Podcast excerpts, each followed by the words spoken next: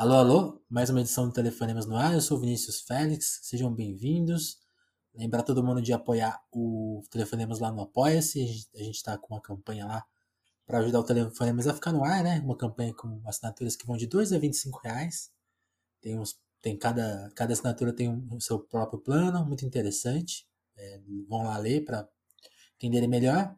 Então façam né, como a Lívia Rossati, que já é uma apoiadora nossa e ajudem o Telefonemas a se manter no ar, é, colaborando com a nossa campanha. Meu convidado de hoje é o Romanelli. Vocês conhecem ele? Vou pedir que o Romanelli se apresente. E aí, Romanelli, tudo bem? Quem, quem é você? olá, olá Vinícius, olá a todos que estão escutando. Eu sou Romanelli, sou artista e professor, sou artista é, e professor italiano, radicado no Brasil já há 22 anos. É, eu sou de Bergamo, né, na Itália, perto de Milão e faz 22 anos eu moro no Brasil, primeiramente em Salvador, onde eu tenho família, e agora em Florianópolis. E hum, tenho um trabalho solo há mais ou menos seis anos, é, de pop rock eletrônico, e também sou professor da Federal de Santa Catarina, é, onde leciono língua e linguística e literatura italiana. Então, sou pesquisador né, da pós-graduação e também pesquisador nas artes em geral. E aí, eu, eu conheci, né, vou contar a minha, a minha história pessoal, né, com o Romanelli, que na minha pesquisa ali para ajudar o Lúcio Ribeiro a fazer o top 50 da Popload, a gente fica a gente fica pesquisando a música independente brasileira, né, e vai tentando encontrar coisas que não só que ninguém descobriu ainda, né, mas que ainda que ainda estão passando meio batidas e que são boas, né?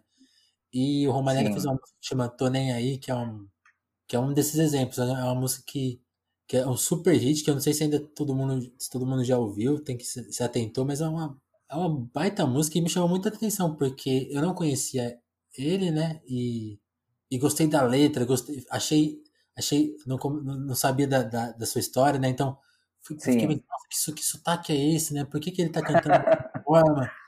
E é muito, é muito legal você pegar essas informações antes de conhecer a pessoa, né? É verdade. E achei, e achei super curioso. Queria que você contasse, assim, vamos começar por esse som, assim, que, que, que ideia é essa e, e como que ele conversa com a sua carreira solo, né? Porque eu vi que você já tem dois discos, Sim. mas eles são todos em português, né? Como que como que é fazer? Agora você está escrevendo mais em português? Conta um pouco desse seu momento assim atual e aí vai, vai ao mesmo tempo você vai contando da sua história já de seis anos de carreira, né? Perfeito. É, bom, primeiramente eu fico muito feliz que você gostou de Tô Nem Aí e agradeço muito você, o Popload, que é, enfim, para nós é uma grande honra, é uma referência né, no país. Acho, eu descubro muita coisa boa toda semana com a playlist de vocês, assim, não estou falando por falar. Essa semana eu descobri o Nelson D, né, que oh, incrível, incrível. Nossa, fantástico. A gente já está conversando com ele no Instagram para fazer alguma coisa juntos. Achei sensacional. E assim, toda semana, muita coisa boa que vocês propõem e completamente diferente, está tudo contemplado. E é importante essa seleção, porque a gente, como artista, fica escutando muita coisa e, e muita coisa passa batida, né? Nem sempre conseguimos é, acompanhar tudo. Então, primeiramente, obrigado. E Tô Nem Aí é um single de carnaval, né? Na verdade, uma música que lançamos em fevereiro, uma parceria minha com a, duas rappers fantásticas aqui de Santa Catarina, a MC Versa e a Ju Sofer, e outras participações. Eu escrevi essa música um tempo atrás e hum, tem uma letra bastante crítica, né? Um pouco como toda a minha a minha produção e hum, só que eu queria assim que fosse algo que dissesse respeito ao Brasil, né? Esse álbum que eu estou preparando, que é o brasileiro, é a visão de um estrangeiro, que sou eu, que mora há 20 anos no Brasil, sobre o Brasil. Né? Eu morei em Salvador, morei em São Paulo, eh, moro aqui há 10 anos, colaborei com vários artistas brasileiros, então eu queria que toda essa mistura, que de alguma forma é a minha música, né? É um europeu que cresceu ouvindo uh, new wave, post-punk, muita música eletrônica, uh, produzisse algo também junto com essa tradição que eu filtrei aqui e que tivesse de alguma forma sempre, ainda que pop, né, um pop com, com crítica social, que nem sempre é muito comum. Por isso que eu conheço esse termo, que é o transpop, Sim, que é um gênero, um gênero que, que não tem gêneros, entendeu? Eu, eu canto em inglês, componho em inglês, português, italiano, curto rock, curto pop, curto hip hop, funk, eh, estudei canto lírico, então acho que toda essa mistura que eu sou, eu faço questão de colocar, né? Então pode soar um pouco inusitado, mas o objetivo é esse. E hum, tô nem aí, então faz parte desse desse novo projeto e o primeiro álbum foi o Anomalous, quase totalmente em inglês, que eu lancei em 2016. Depois veio um álbum todo em italiano, que é o Fanatisme, né? Tudo assim na onda ainda synth pop, né? Assim, bastante totalmente eletrônico com pouquíssimo pouquíssimo instrumento orgânico. E depois comecei a partir de Macho Discreto, que acho que foi a a música que mudou tudo, né? É, no ano passado, tanto o clipe quanto a música teve uma repercussão muito grande, uhum. Por ser bastante assim chocante, tanto o clipe, se ainda não assistiram, é, acho que é bom assistir, é tipo um reality show é, ao vivo, né? Eu faço uma tatuagem ao vivo, eu, eu raspo a minha, cabelo, minha, minha cabeça ao vivo, então assim é algo bastante punk, né? Assim na na proposta. E é o primeiro single desse projeto, que é o Brasileiro, que vai sair este ano a primeira parte, o primeiro volume, no final do ano, e ano que vem o segundo. Com muitas colaborações, é que é exatamente essa, essa ideia de juntar o som ocidental que me formou com a, a rítmica, por exemplo, né, a parte percussiva brasileira, alguns elementos da tradição brasileira. É, e, e, e eu, eu, eu gosto de Tony aí porque quando você geralmente quando as pessoas criam esses conceitos, né, a gente fica uma ideia, fica uma ideia até um pouco confusa, né? as pessoas criam e ah, mas parece acho que sim, às vezes, às vezes parece arrogante, né? E no, seu, no seu caso não é isso, porque quando, quando você ouve Tony aí, tá, esses elementos estão bem postos lá, né? Tipo assim, a letra é super crítica. Sim. Né? Tipo assim, é uma, é uma música toda pra cima, alegre, mas assim, tipo, o recado dela, né? O, a é referência, verdade. A referência ao Golden Shower ali super sutil, né? E várias é. outras coisas. E aí, ritmicamente, ela tem a mesma coisa, porque ela começa super pop, tipo, radiofônico. Sim. Mas aí, aí ela tem uns toques de rock, assim, o ritmo fica. Tem umas guitarras e. Sim. ela vira meio quase um, um, um samba enredo, né? É, é verdade. Louca, é uma música muito louca. É, e acho que isso é meio a tônica de todo o novo projeto, porque a ideia, acho que assim, cada artista pelo menos eu acho, busca propor algo novo, né? Eu acho, sobretudo, na cena independente. Na cena comercial, mainstream, a gente sabe que há outras normas que o artista, de alguma forma, sofre, né? Por ter contrato, por ser comercial, ele precisa produzir, de alguma forma, o que o mercado quer. Eu acho justo, né? Se você se propõe a ser comercial, tem que ser comercial. Agora, no, no indie, a gente tenta colocar algo novo, né? Que é bem difícil, ou seja, uma, desde o ano passado, mas é uma pesquisa de três anos que estou fazendo com o meu produtor, o Binho Manente, a gente está querendo dizer, bom, o que é o Romanelli? Né? O que, que, que eu posso trazer de novo enquanto estrangeiro, estando no Brasil, com toda essa essa mistura de, de experiências que eu tive, né? Música erudita, canto lírico, coral de madrigais, e venho da dança, e então, né, tem toda essa, essa mistura toda no Brasil, né? O que, que eu posso fazer de novo? E um som que tenha, que tenha a minha marca, né? Então, toda a minha música tem muito peso, né? Por isso que eu, eu falo de transpop, é uma linguagem pop, mas é um pop que tem muito peso, como você falou, é um pop ácido, né? O Tony IX já tem mais discos, é, falou isso, é um pop ácido com pegada punk. Então eu, eu, curto a linguagem pop, eu quero chegar às pessoas com algo imediato, não estou afim de escrever textos eruditos, não estou interessado nisso. Quero sempre, como posso dizer, exercitar a minha crítica, né? Mas uhum. quero também que seja uma música dançante. O beat, né, a batida, para mim é fundamental. A parte rítmica é o meu esqueleto. Eu venho da dança, para mim é importante a música para dançar, né? Então, a partir disso, tem esses elementos que você reconheceu bem, que são algo que eu não quero perder. Então, o peso da guitarra, o som, né, que vem daquela daquela tradição que eu curto, é, essa mistura com hip hop e rap que eu acho fundamental, porque eu tô eu estou propondo, eu estou criando para as pessoas que estão ouvindo neste momento, né? É, então, assim, acho que é algo que pode no início chocar bastante ou incomodar, porque como você falou, na mesma música se passa de pop, rock a, a samba, mas é isso que eu quero, isso que acho interessante para eu propor nesse momento e estou bastante contente desse caminho e, e também que vocês tenham gostado. Sim, sim.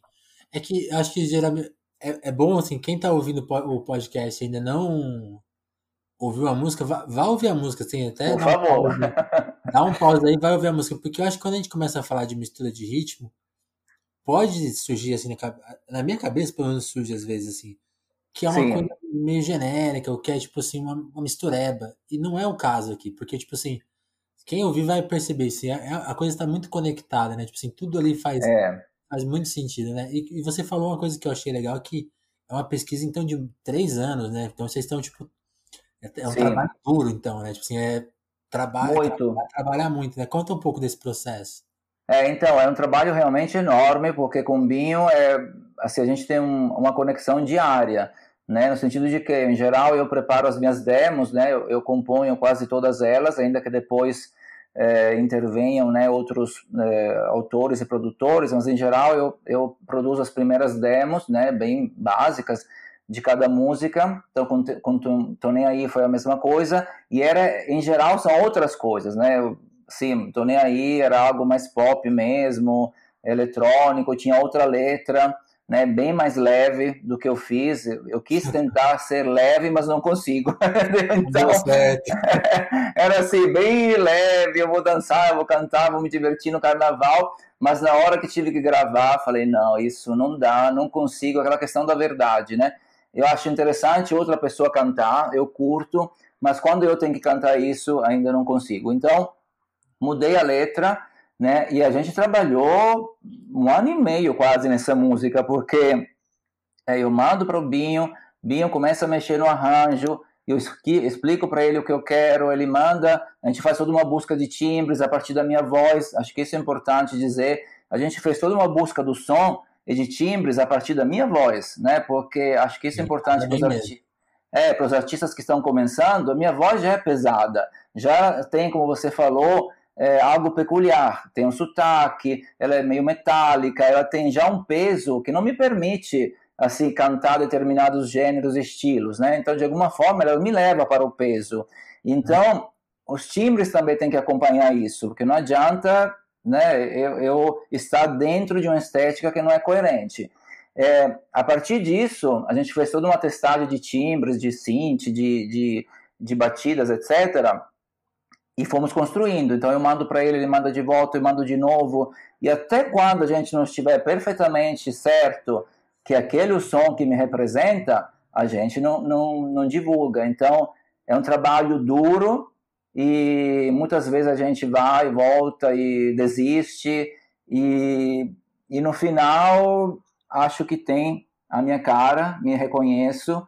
E, e como você falou a questão dos ritmos, é, essa mudança de ritmo é uma narrativa.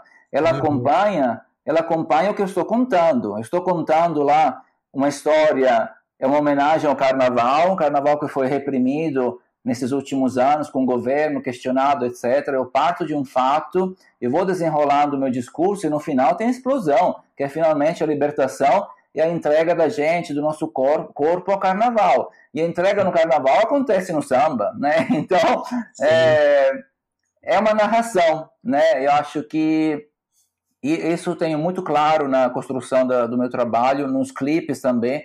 Eu convido também o pessoal a assistir uns clipes, porque são realmente produzidos com muita, como posso dizer, com muito cuidado e também tem uma, uma estética bastante híbrida e nova.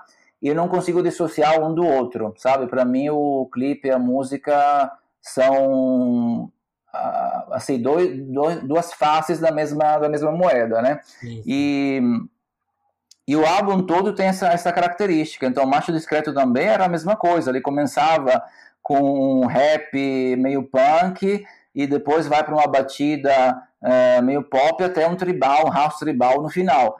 Isso também porque lá também se conta uma história. Então, a mudança rítmica não é casual, como você falou, ah, curti do ritmo, botei. Não, ele está acompanhando uma narrativa que está no canto, né, que está no, no texto. Sim, não, nunca, nunca deixa de fazer sentido, né? Não é, não é, não, não. é a mistura pela mistura. Isso é, isso é bem, bem legal mesmo. E, e dá para identificar, né? Só de ouvir.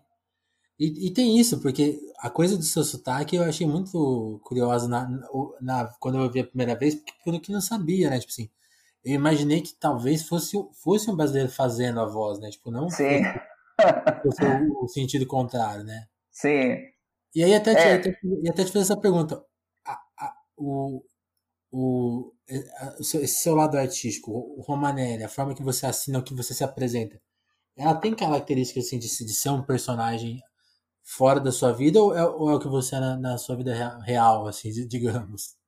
Sim. Um pouco das, da, ou um pouco das duas coisas, dá uma conta aí. Então, eu escolhi um, exatamente o meu sobrenome, que é Romanelli, o meu nome é Sérgio Romanelli, primeiramente porque acho muito sonoro, muito bonito e traz a minha identidade, mas eu tentei separar entre o que é o artista, o que é a, a, o Sérgio Romanelli pessoa, não porque sejam duas coisas diferentes, mas para marcar, né? São dois âmbitos diferentes que em alguns momentos se encontram e outros não. Então, Romanelli artista, ele tem um H, né, no nome que não tem no, no original, é R-O-H. E eu acho que, assim, até em relação a essa questão do sotaque, né, é, é isso sou eu, né? Então, uhum. É, até em alguns momentos me questionei, algumas pessoas questionam, ah, será é um italiano que canta em português, se isso não é uma limitação, se...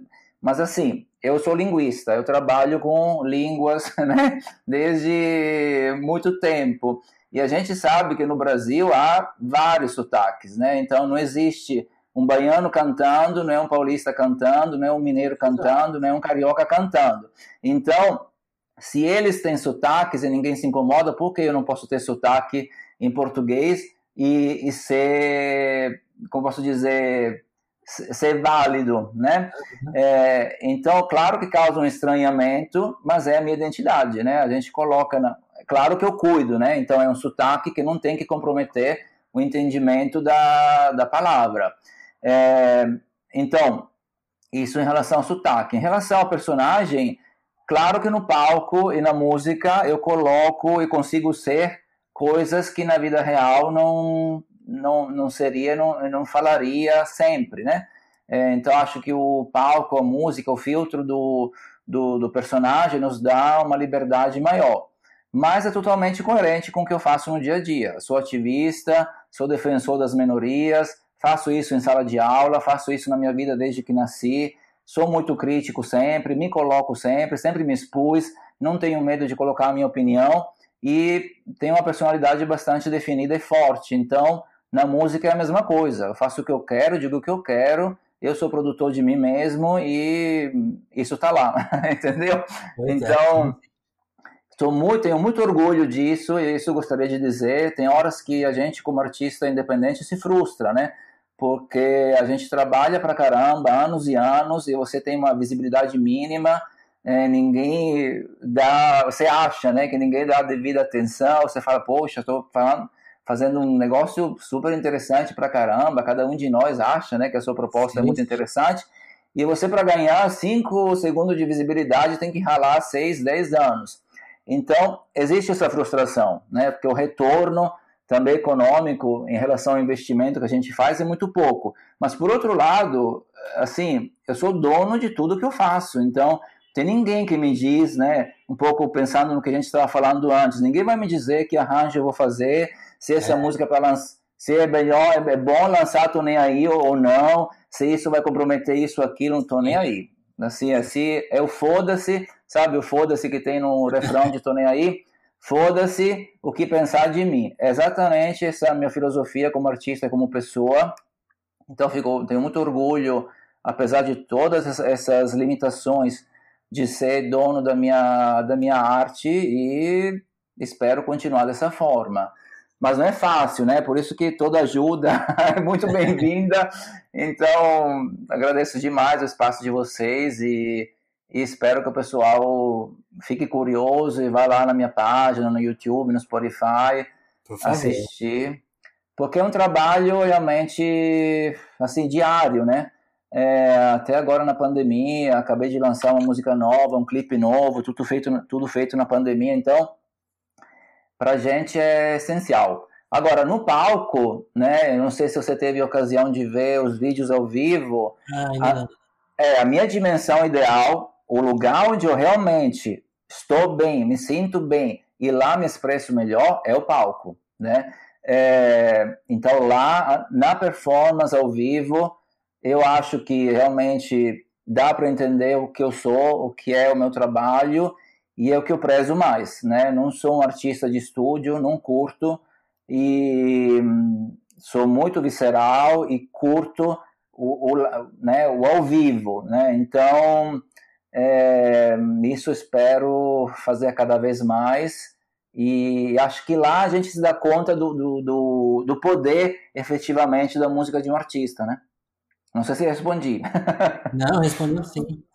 É, a minha pergunta agora ia ser a seguinte, porque eu gostei muito quando você falou do, da forma que você conheceu o Brasil, né? Você, por exemplo, você já, você já conhece o Brasil melhor do que eu. Você conhece o Sul, conhece o Nordeste, conhece São Paulo. É, rodei bastante. E aí eu queria saber, assim, com, com você falou que está no Brasil há 22 anos, mas com que idade que você veio para o Brasil? Sim. E caramba, 20 anos aqui no Brasil, você acompanhou uma transformação muito intensa no país, né? Então. É verdade. Uma, uma, por mais que hoje, hoje a gente viva um período muito sério de repressão, e eu estava discutindo isso agora no, no episódio que eu acabei de gravar.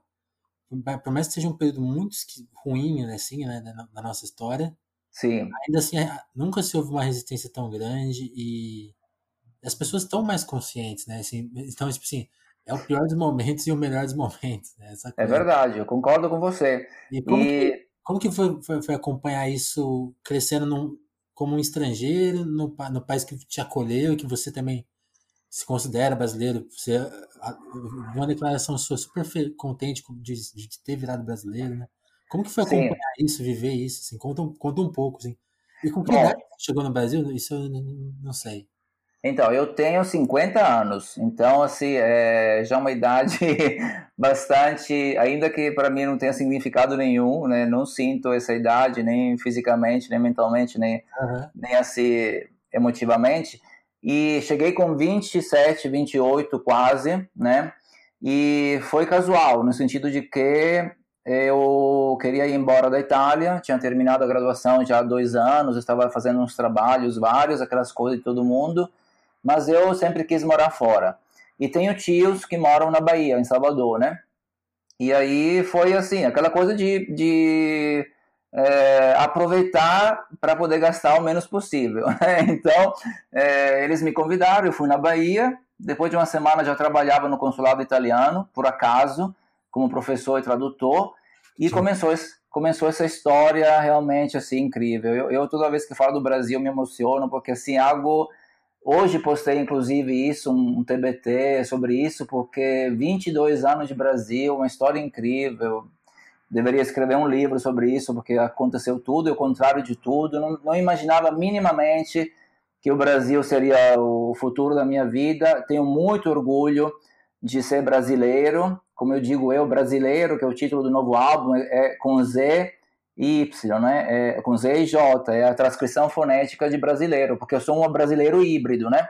Uhum. É, mas não deixo de ser, porque depois de 22 anos de vida, como você falou no Brasil, me considero brasileiro em parte, né? Então, vivenciei toda essa, essa mudança política, social, um momento de grande crescimento, depois um momento de grande frustração, como agora. Colaborei com vários artistas na Bahia, em São Paulo, aqui olha, é muita coisa para resumir, mas eu, eu, assim, neste momento, em relação a essa história de 22 anos, é como você falou, acho que é um momento terrível para todos, né?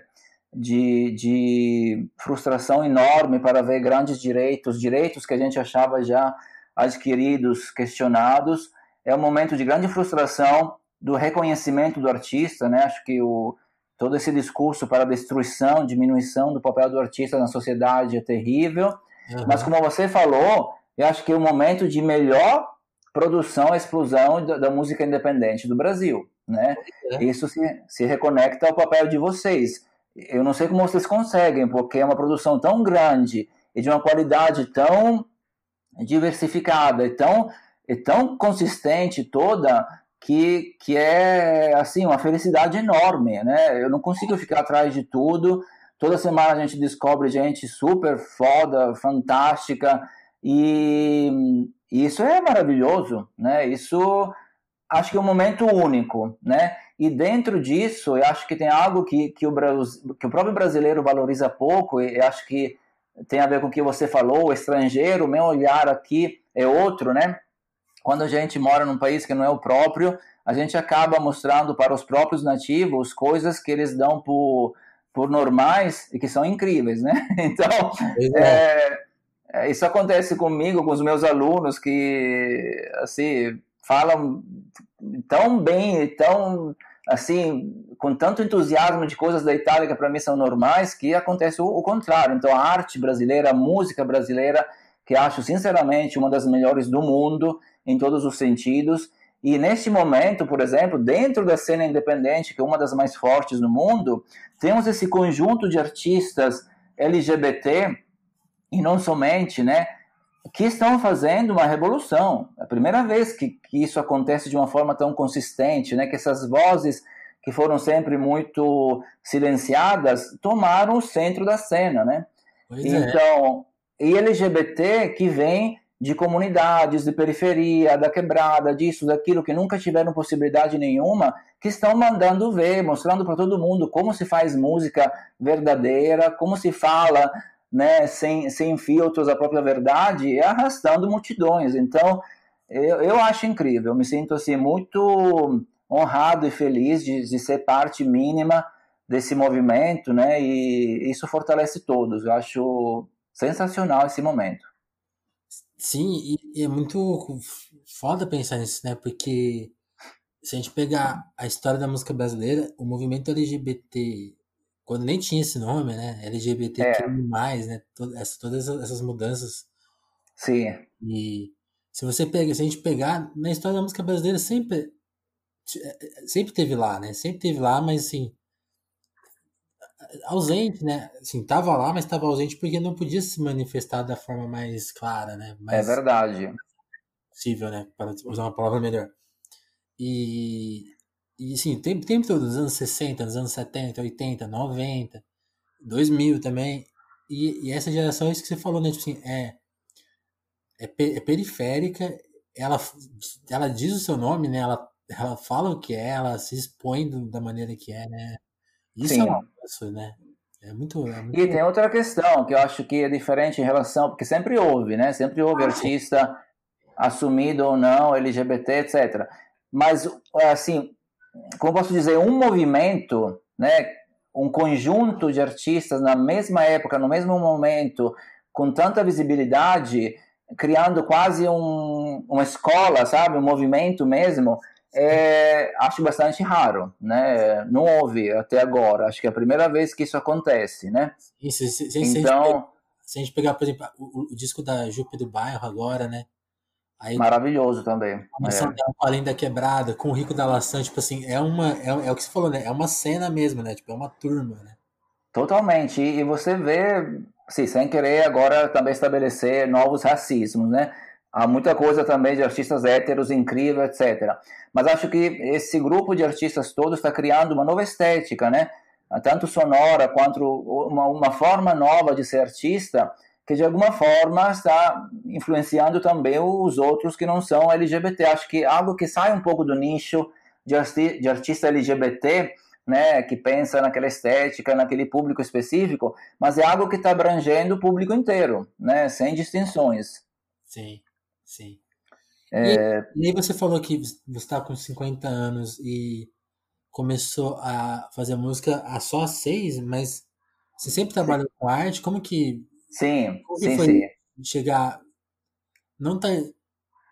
assim, as pessoas consideram tardiamente. Né? Tarde, sim, exatamente. Ó, Vinícius, eu sempre falo que, por isso que eu chamei o primeiro álbum Anômalos, porque toda a minha trajetória é anômala, assim, não suporto nenhum tipo de paradigma, o artista tem que ter 20 anos, o artista pop tem que ser isso, o artista LGBT tem que ser aquilo. Acho que todos esses, esses parâmetros já perderam de sentido na nossa sociedade contemporânea. Então eu tenho um percurso anômalo porque comecei os meus estudos musicais e artísticos cedo, né, até a adolescência, a partir de seis anos. Então eu fiz teoria musical, estudei flauta, estudei teclado, fiz eh, toda aquela parte tradicional na, na escola, inclusive pública, né, porque na época era obrigatório. Estudei canto lírico durante um tempo, mas sobretudo eu comecei com dança, né? Eu, eu nasço mais como dançarino do que como cantor ou músico, né? E aí, é, isso era o meu objetivo, trabalhava também no teatro, etc. Mas por uma série de motivos, lá pelos 17 anos eu tive que parar, o foco teve que ser uh, o estudo, né? Então, uh, abandonei, digamos, o estudo das artes de forma mais profissional e enveredei pela carreira arti pela carreira acadêmica, desculpa. Ah. Aí, seis anos atrás, em 2014, sempre continuei cantando, fazendo as minhas coisas, né? Mas tinha abandonado essa ideia de, de compor, produzir e levar isso para o mundo, né? Por acaso, né, um orientando meu me envolveu num projeto, comecei a escrever música junto com ele, a gente montou, montou uma banda de rock alternativo que se chamava Vita Balera, e daí começou a história de novo. eles me estimularam a compor e começou essa aventura. E hum, eu sei que assim muita gente coloca, inclusive me colocaram isso, né? Ah, mas nossa, começar na carreira profissional, na música com 45 anos, com 44. Mas assim, para mim é um problema dos outros. Eu nem penso nisso. Acho que é bastante pobre, né? Pensar dessa forma. É, as coisas acontecem quando tem que acontecer. E por outro lado, eu acho muito bom ter acontecido agora, porque assim a gente não faz música para o sucesso, né? Não é esse o objetivo. É, você faz música porque está afim de expressar alguma coisa e você faz independentemente se tem alguém, é, se tem dois milhões que assistem ou se tem cinco.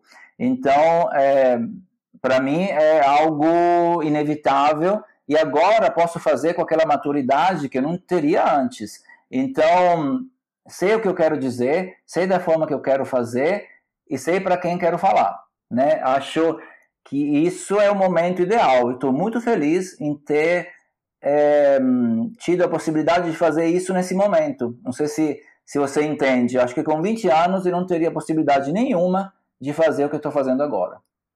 Não, eu, eu, super te entendo, porque aqui com 30 eu, eu, penso muito isso, assim, há 20 anos eu estaria fazendo. Que eu não, faço, não... Estaria, estaria, estaria, fazendo tudo errado, entendendo tudo errado o mundo de hoje, por exemplo. É. Não, que bom que está acontecendo agora.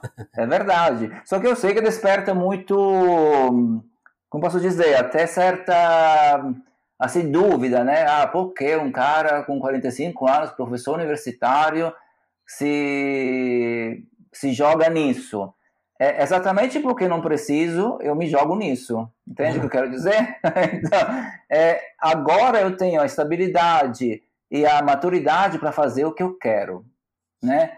E, e para mim é uma grande liberdade. A liberdade para mim é fundamental, né? Acho que assim, é, para mim é a vida é liberdade. Se eu, se eu não tiver em nenhum dos âmbitos de atuação 100% de liberdade para fazer o que eu quero, eu desisto. Então, se eu tivesse que fazer isso com 20 anos, com gente que escolhe as músicas para mim, que diz o que tem que dizer numa entrevista, como tem que me vestir, é, assim, não porque não exista isso, a gente prepara isso tudo, ensaia, existe uma coerência, mas é uma coerência consciente, entende? Eu, eu sei o que, o que eu estou vestindo, o que estou falando, o que estou produzindo. Agora, com 20 anos, isso é muito raro, né? A gente sabe que vira refém de produtores, refém do mercado. Eu não quero, não, não, não, não teria tido capacidade para isso. Então, para mim é bom agora, me acho ainda na infância da minha vida, pretendo continuar até 120, então é, ainda tem bastante coisa pela frente. Se, se, se, o objetivo é estar só no começo, então é. Oh, pode crer. E assim, é somente um número, sou, devo ser sincero. Para mim, é algo que os outros colocam como limite, né, ou como surpresa, mas para mim não vale nada, não, não tem valor nenhum. É, o que conta o que tenho para dizer, como faço isso, né? Uhum. A gente falou um pouquinho da sua vida aqui no Brasil e queria que você contasse um pouco da, dos anos de Itália, assim, que, que Sim. como era a sua vida lá, o que, que você fazia, como dizer, você, você, acabou contando um pouquinho da sua formação, mas assim, como que era a questão de dia a dia, né? Como que era e a até, minha vida. E até fazer uma comparação assim, como que é. modos de pensar assim do italiano e do brasileiro, qual, qual, qual, é o contraste que você enxerga assim? É muito grande. É verdade que Itália e Brasil têm muito em comum e muitas coisas diferentes, né? Eu acho que, que existe uma um amor recíproco, né? É, acho que há poucos povos no mundo que, que se amam tanto como o italiano brasileiro e também por ter tanta presença italiana no Brasil, né? Em termos de, de de história do Brasil. Uhum. Bom, eu, eu nasci em Salerno, que é uma cidade no sul da Itália, perto de Nápoles, de uma família bem pobre, né? Assim, isso é importante dizer também, porque às vezes se cria esse mito que todo estrangeiro é rico, todo, todo estrangeiro teve uma vida fácil, entendeu? E, e a minha família era muito pobre, né? De uma cidadezinha do interior do sul da Itália, que é o lugar mais pobre, né, da Itália até hoje, meus, toda a minha família, avós, etc., era de camponeses, né? E de pessoas que nasceram ou, ou, se criaram logo depois da Segunda Guerra. Então você imagina que tanto os meus pais quanto os meus avós sofreram, passaram, sim, vivenciaram a miséria, né? E, e a partir disso, né, a gente se mudou para Bergamo, que é uma cidade do norte, né, uma das mais ricas, famosas, famosa, infelizmente, nesse período por ter sido o foco né, da pandemia do, da Covid é, na Itália, um dos piores no mundo, né? Uhum. E lá, e lá com cinco anos, né, a gente se mudou, meu pai passou num concurso e começou aquela vida de todo imigrante, né, Vinícius, assim, foi dificílimo. A gente morava numa casa que não tinha banheiro, a gente tomava banho na estação, foram anos, assim, de bastante assim, dureza, viu? É, e assim, com muito trabalho da minha família, de todo mundo, a gente conseguiu aquela ascensão, né? Que, que nem sempre a gente consegue. Sim. Então, lá pelos anos 90, a gente conseguiu uma vida melhor, depois de muita sofrimento, humilhação, etc. E eu fui o primeiro filho, o primeiro neto que conseguiu se formar, que conseguiu acessar o ensino superior. Então, assim, por isso eu falei antes, eu tive que abandonar as minhas assim manias artísticas, ainda que toda a família apoiasse, porque eu não tinha dinheiro para pagar aulas de canto, dança, música, etc. Uhum. Ao menos que, que fossem aquelas que, que eram dadas na, na escola pública. E tive que cumprir de alguma forma esse sonho que era o sonho de todo mundo, dos meus avós, dos meus pais, de ter um filho formado, professor. Então eu cumpri né? Cumpri isso com muito prazer, sempre gostei muito de estudar. E quando cumpri, resolvi fazer o que queria fazer mesmo, que era ser artista, né? Então, por isso que eu digo que aconteceu na, na hora certa, porque não poderia ser de outra forma antes, né? E depois disso, eu, eu me formei em Milão, né, em letras é, estrangeiras, trabalhei durante um tempo como substituto na Itália, e hum, com 27 depois cheguei ao Brasil. E minha vida na Itália, eu italiano, acho que existem esses, esses estereótipos, né, do italiano expansivo, isso, aquilo, mas muda muito de uma região para outra. Então, o italiano do norte é bastante formal, é muito mais parecido, né, com os vizinhos austríacos, alemães, etc.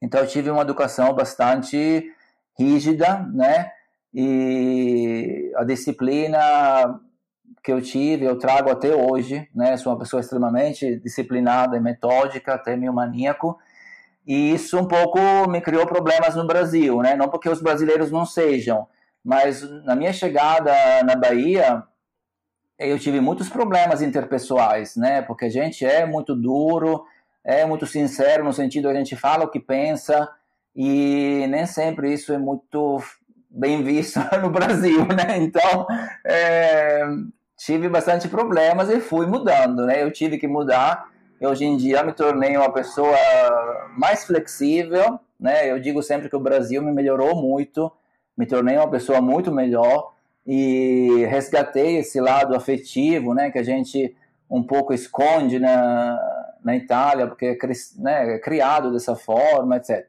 Então acho que me tornei uma pessoa melhor e, e agradeço muito o Brasil. É, não, a gente, a gente tem que levar isso em consideração, né? Porque é um choque de realidade muito grande, né? Mais, mais que um choque de realidade, né? De, assim, do, do jeito que pensa o dia, né? O jeito, do jeito que pensa. Tudo. Todo, mas o jeito que pensa assim, as, as próximas 24 horas é, é completamente diferente.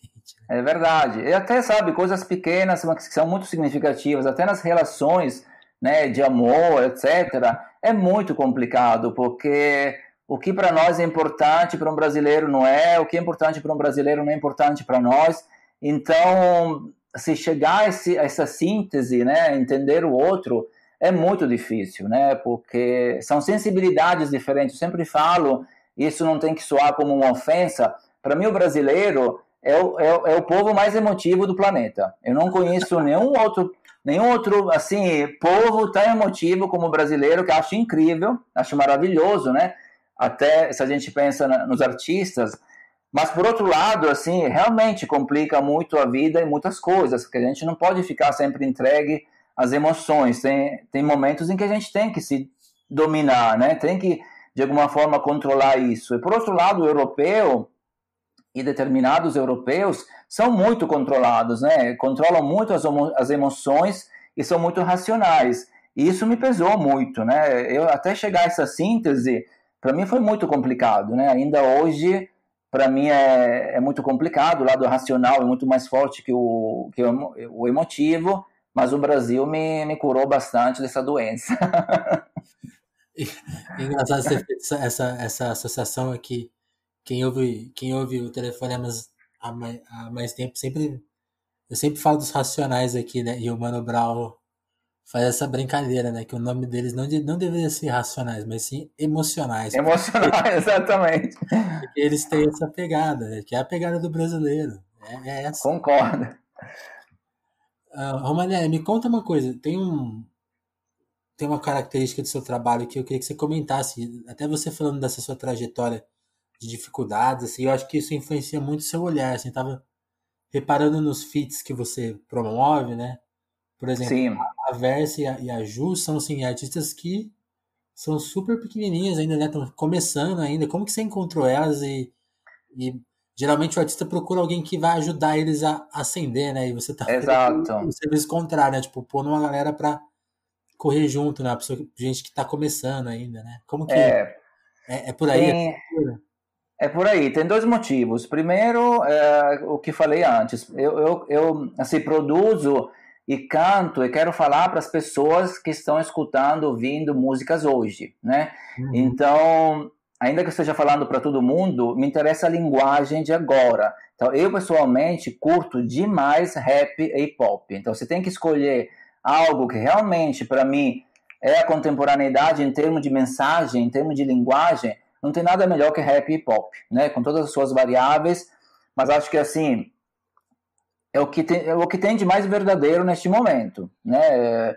Nestes últimos anos e ainda hoje. Então eu escuto muito, curto demais e me aproximei, né? Me aproximei deles, o Warlock, né? Que participa comigo em Macho Discreto e outras músicas desse álbum. Todos eles têm 20, 22, 25 e hum, foi natural, foi natural porque eu gostei muito das músicas eu vou atrás, sabe, Vinícius? Não tenho medo de entrar em contato com os artistas, sejam conhecidos, desconhecidos. Eu me apresento e digo: olha, falando de tal, gostei muito do seu trabalho, este é o meu. Você está afim de fazer algo juntos? Não. Sim, não, não sei. Sabe?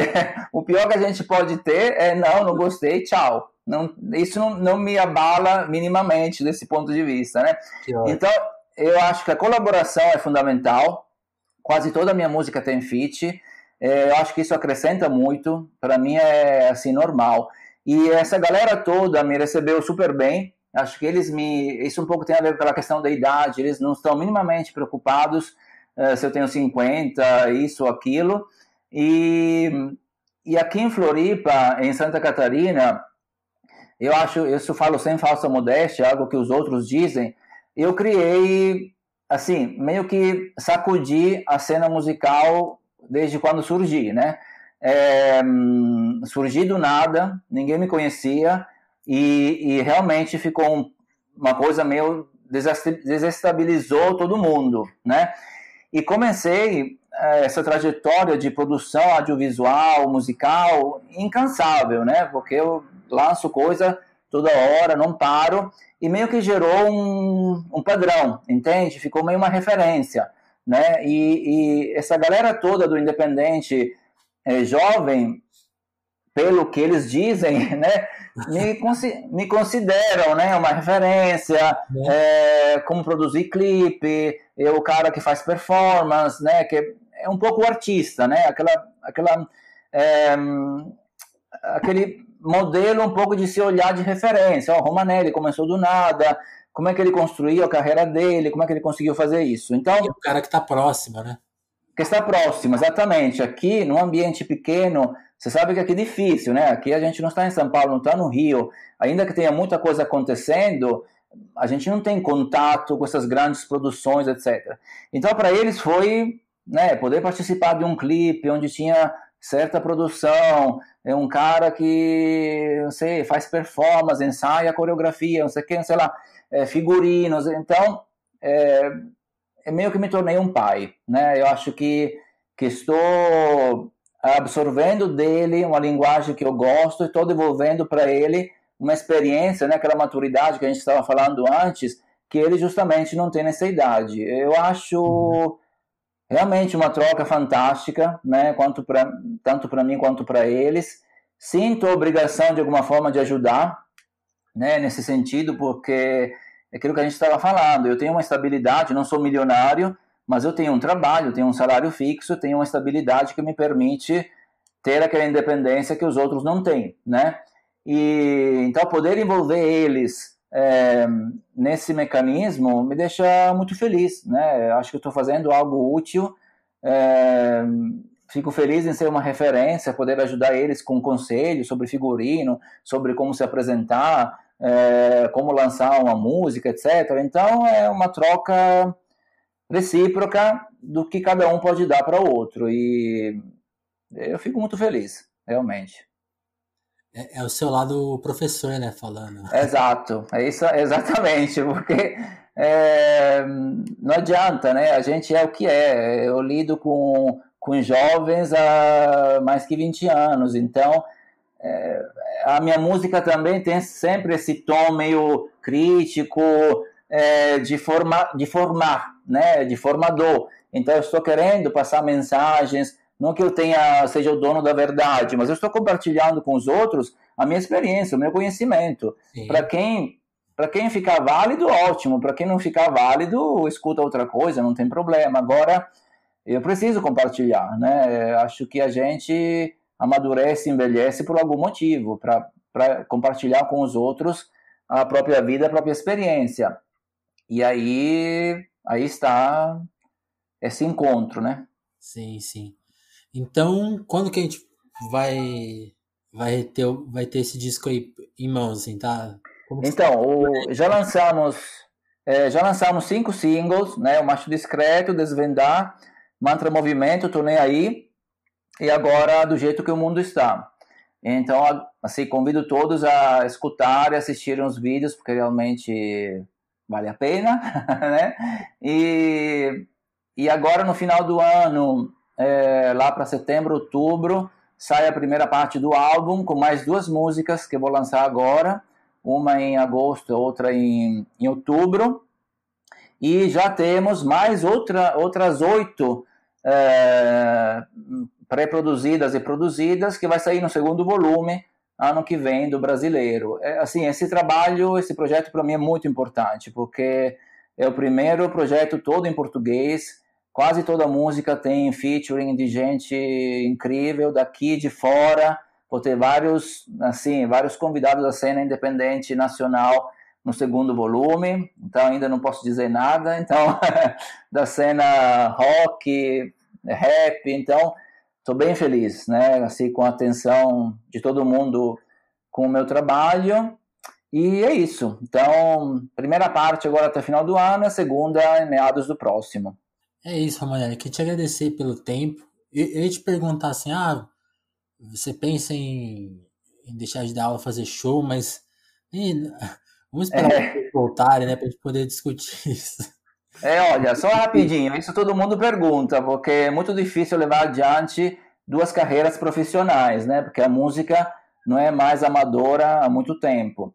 E realmente me toma muito tempo tudo. Gosto imensamente de ambas, né? Eu sempre falo que os dois lugares onde me sinto muito bem é a sala de aula e o palco. São duas formas de fazer a mesma coisa. Em ambos os casos eu tenho um público na frente, tenho um microfone, tenho um lugar onde comunicar algo e acho que são complementares. E também, assim, é, a universidade é o meu sustento. Sem isso, não poderia fazer 80% do que eu faço. Então, é, por enquanto, tem que continuar. Claro que eu gostaria, em algum momento, de poder me dedicar somente à arte. E vamos ver, né? Ainda tenho uns 70, 80 anos pela frente, então tem tempo. Muito bom. Valeu, Romanelli. Queria te agradecer pelo tempo, te dar.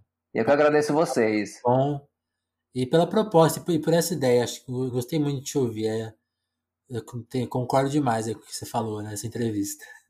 É, eu que agradeço muito, realmente, vocês e agradecer realmente pelo papel que vocês têm, porque às vezes acho que nem, nem sempre vocês têm noção de quão é importante para, para um artista independente, sabe? Entrar numa playlist dessa, ainda que pareça, ah, não sei, não vai dar milhões de visualizações, mas é um reconhecimento muito importante, né, para quem, quem faz o nosso trabalho, ser entendido e compreendido para quem entende de música e, e, e pesquisa isso, vou dizer para vocês que dá um, uma boa dose de energia para continuar, viu? Então, obrigado.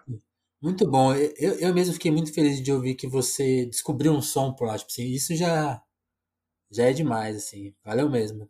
Ah, imagina. Obrigado. Eu que agradeço. Um abração, Romanelli. Valeu. Outro um abraço grande para vocês.